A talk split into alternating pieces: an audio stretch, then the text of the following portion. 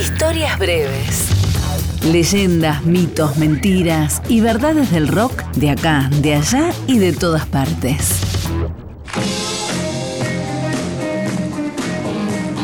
2 de diciembre de 1974. Como todas las semanas, James Brown se había sentado cómodamente en su sillón preferido para ver el show de Dick Cavett.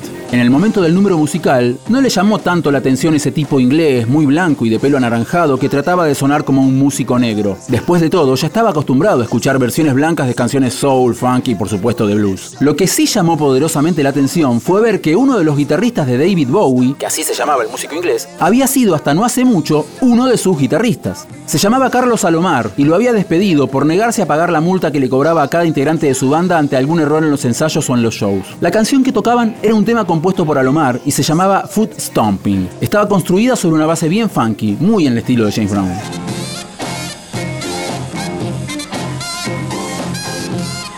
Unos meses después, David Bowie, Carlos Salomar y John Lennon se encerraban en el estudio para componer y grabar Fame, usando la misma base del tema de Alomar, pero con otra melodía y una letra escrita en colaboración por Bowie y Lennon.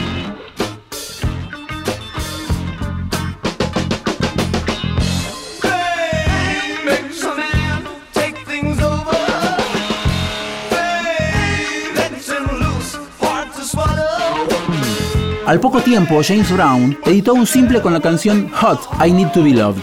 Hot, I Need to Be Loved tenía la misma base de Fame, es decir, la misma base de Foot Stomping, pero con una letra y una melodía diferentes.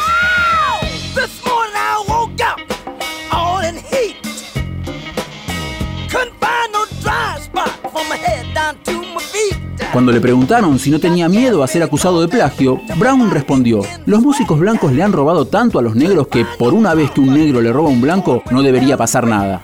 Ni Bowie, ni Alomar, ni Lennon iniciaron jamás acciones legales contra James Brown.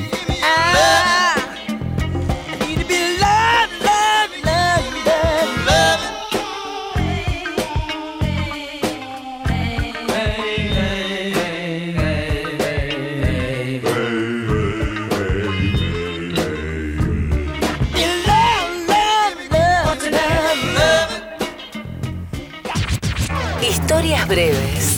Texto e informe Leo Acevedo. Edición Ignacio Guglielmi. Una producción del área de medios digitales de Radio Nacional.